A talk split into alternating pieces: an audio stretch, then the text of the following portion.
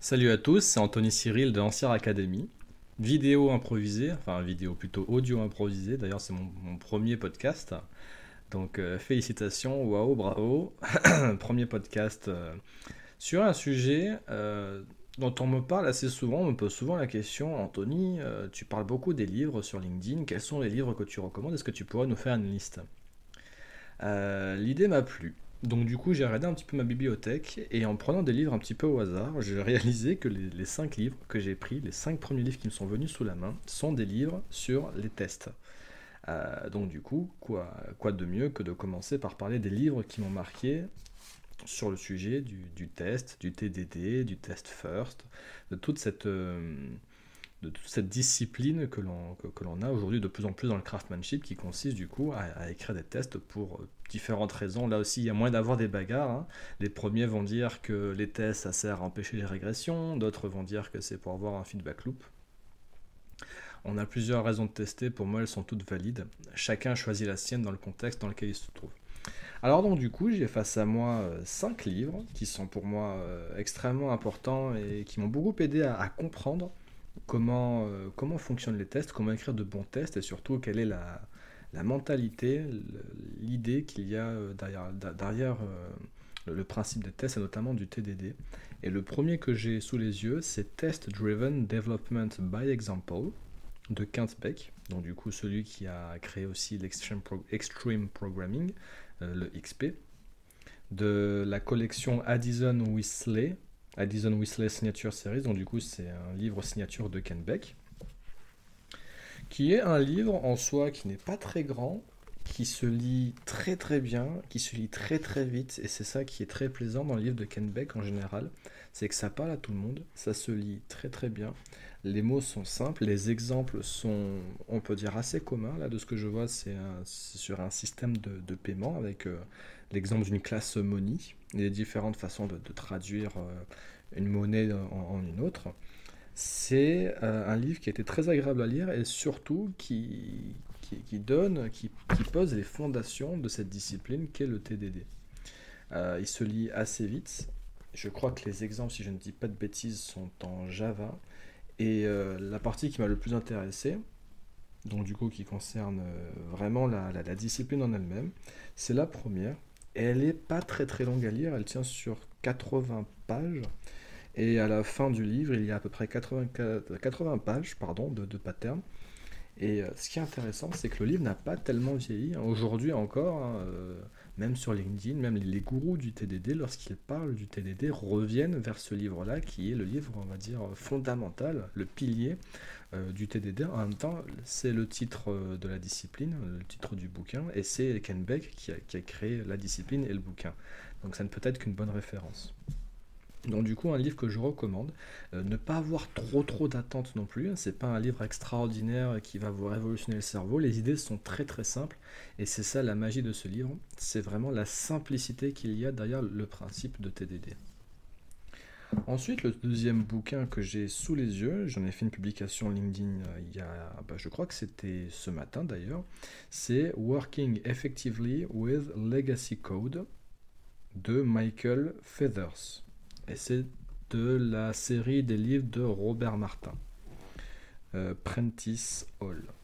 Donc du coup, pareil, hein, c'est un livre... Euh, il n'y a pas le mot test dans le titre, mais la définition que, donne euh, Michael Feather de, Code Legacy, c'est un code qui n'a tout simplement pas de test. Du moment qu'un code n'a pas de test, c'est du Code Legacy. Automatiquement, tout, ce livre va s'articuler autour de comment euh, enlever la partie legacy du code, ou plutôt euh, remettre le code à jour, en écrivant des tests, en trouvant les points d'ancrage dans lesquels écrire ces tests. Euh, c'est un livre, je le reconnais, que je n'ai pas lu de couverture à couverture parce qu'il est assez complet.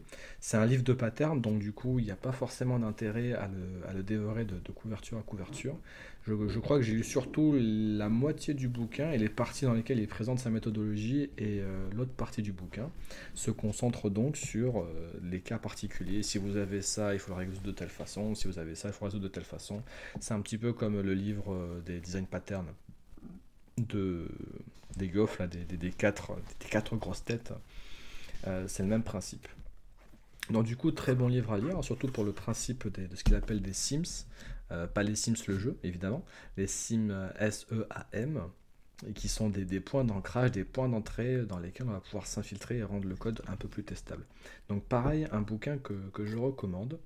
Euh, peut-être un petit peu moins que les bouquins que je vais euh, aborder maintenant. Le troisième bouquin, il y en a cinq au total, hein. le troisième bouquin que j'ai sous les yeux, c'est Growing Object Oriented Software Guided by Tests de Steve Freeman et de Nat Price. Donc pareil, hein, c'est la, série Addison Weasley. Euh, je ne l'ai pas non plus lu de couverture à couverture, mais j'ai dû en lire euh, au, moins, au moins les 4 5 e Parce qu'à un moment donné, en fait, quand tu as l'idée, euh, c'est assez répétitif. C'est un livre qui va partir de, son idée et la montrer vraiment concrètement. C'est-à-dire qu'ils vont partir de la création d'une application. Si je dis pas de bêtises, c'est un système pour sniper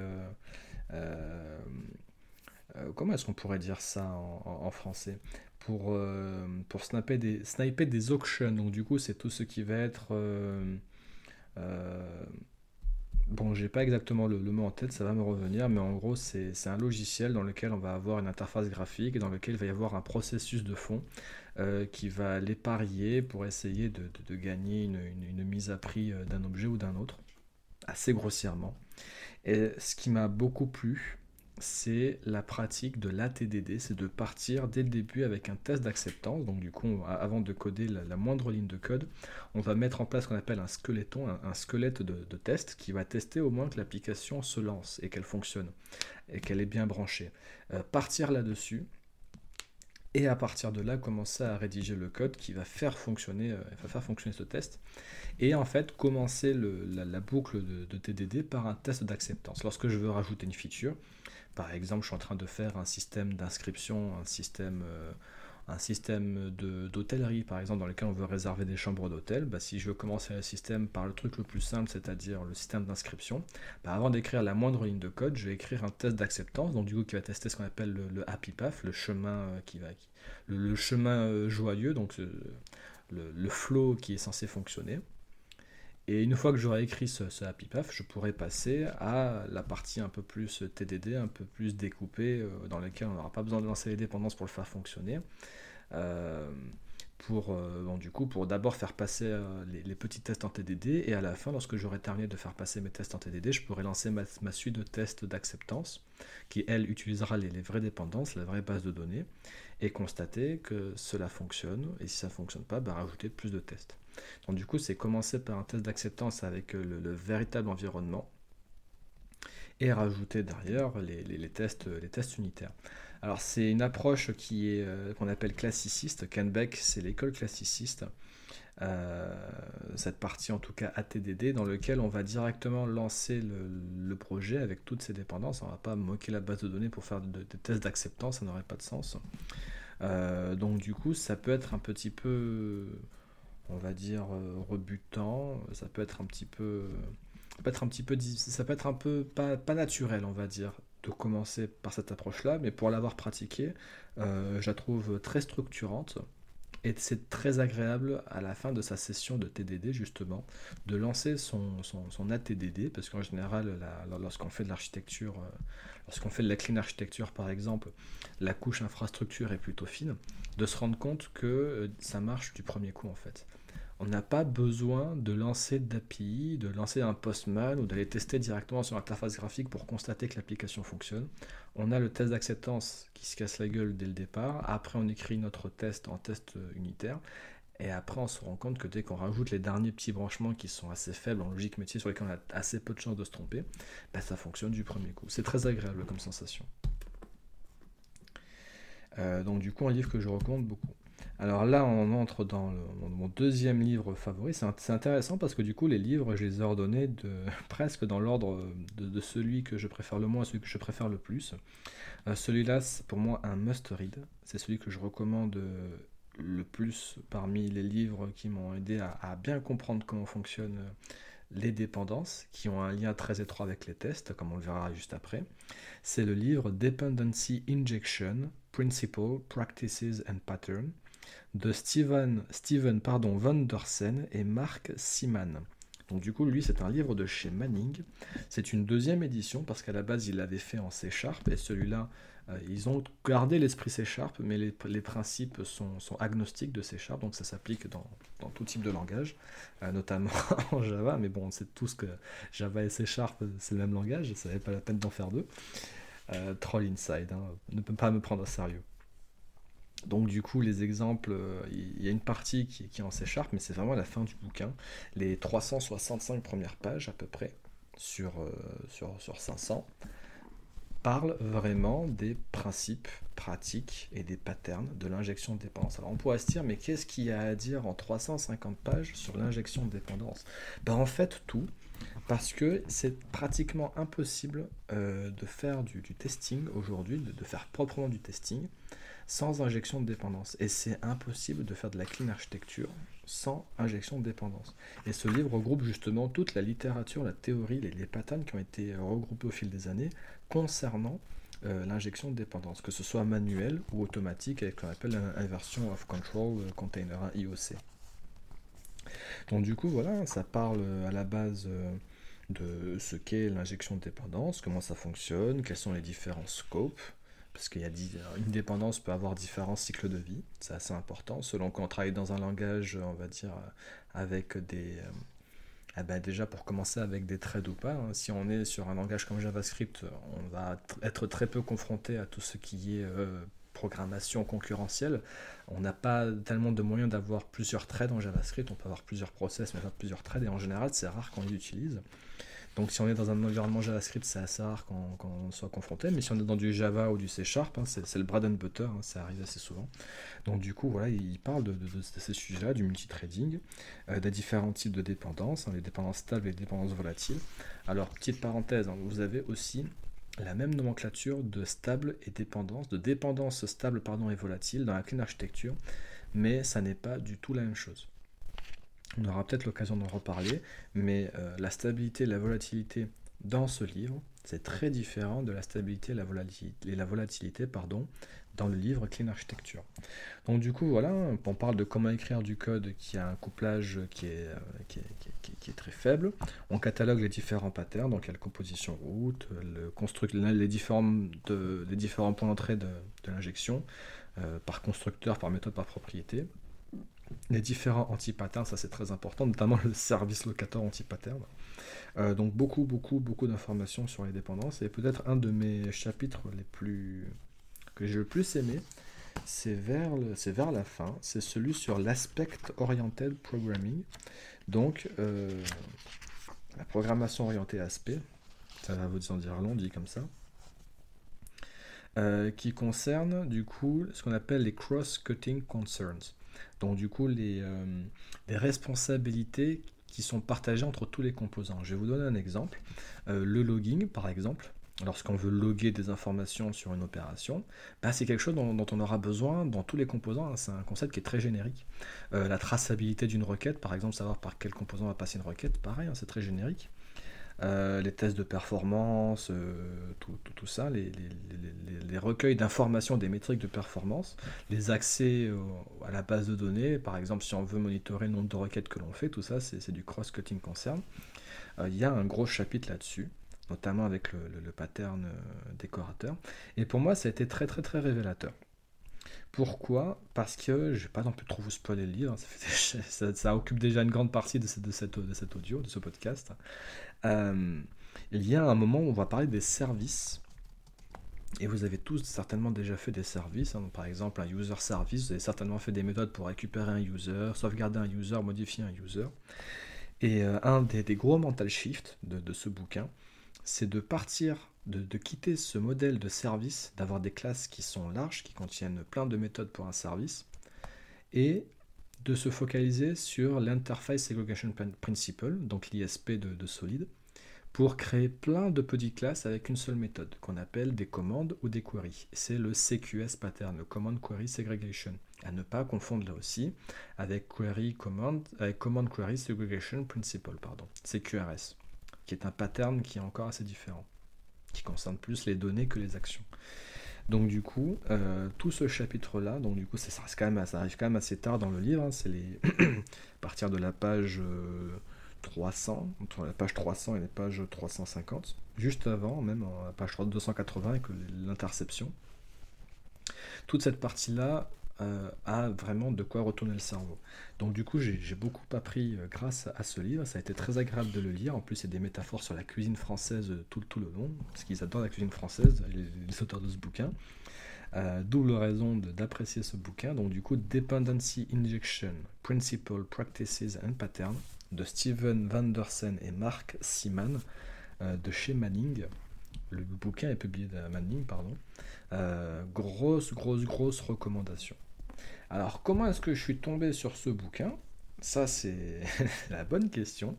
Et la réponse vient du coup avec mon bouquin préféré, mon top 1, mon coup de cœur, euh, Unit Testing, Principal Practices and Patterns de Vladimir Korikov, euh, de l'édition Manning aussi. Donc, du coup, les deux livres sont sur l'édition Manning, qui est pour moi le mode d'emploi, le guide, la Bible théorique du test unitaire. On pourrait citer d'autres livres, hein. on, pourrait citer Ken Beck, mais Ken Beck est plus centré sur le TDD. On pourrait citer le livre de Gérard Mezzaros, X-Unit euh, Pattern, qui est très bon aussi, mais, qui a, dont le travail pour moi reste quand même un peu moins euh, théorique, un peu moins euh, concentré que, celui de, Vladimir Korikov. mais attention, hein, le livre de Gérard Mezzaros, c'est aussi un monument à lire je, ne suis pas en train de dire qu'il faut d'abord lire Unit Testing et qu'une fois qu'on l'aura lu, il n'y aura pas besoin de lire l'autre. Non, il faut lire les deux idéalement. Donc du coup, je me recentre sur Unit Testing de Vladimir Korikov. Euh, tout le monde ne, l'apprécie pas. Moi, je l'adore parce que c'est un mathématicien de, formation, Vladimir Korikov. Donc du coup, il a la discipline. On pourrait dire la rigidité, mais je préfère la discipline parce que, au contraire, ce livre n'incite pas la rigidité. Il énonce, mais il ne pousse pas dans une direction ou dans une autre. Euh, là, la, discipline d'un professeur de maths. Donc du coup, il a regroupé euh, tout ce qu'il a, tout ce qu'il a pu apprendre sur les tests unitaires, les différentes classifications, les différents découpages, ce qu'il faut tester, ce qu'il ne faut pas tester, les différents patterns, dans un livre qui n'est pas très gros d'ailleurs, qui est beaucoup moins gros que Dependency Injection, parce qu'il fait 200, 250 pages, celui-là à peu près, un petit peu plus, 300 pages et dans lequel ben, il dispense tout ce qu'il a appris sur les tests unitaires. Tout le fonctionnement des tests unitaires, les différents patterns, comment savoir s'il vaut mieux tester ou s'il vaut mieux moquer. Donc du coup il parle aussi des mocks, ou plutôt des tests double. Tests double, je sais pas comment ça se prononce tout à fait en, anglais. des tests doubles. Voilà, il parle aussi euh, des, différents anti-patterns, le fait que bon, utiliser le coverage métrique est une très mauvaise, une très, très mauvaise idée. Euh, énormément, énormément de choses. L'histoire des tests unitaires, les différentes écoles de, tests, la fragilité, les quatre piliers d'un bon test.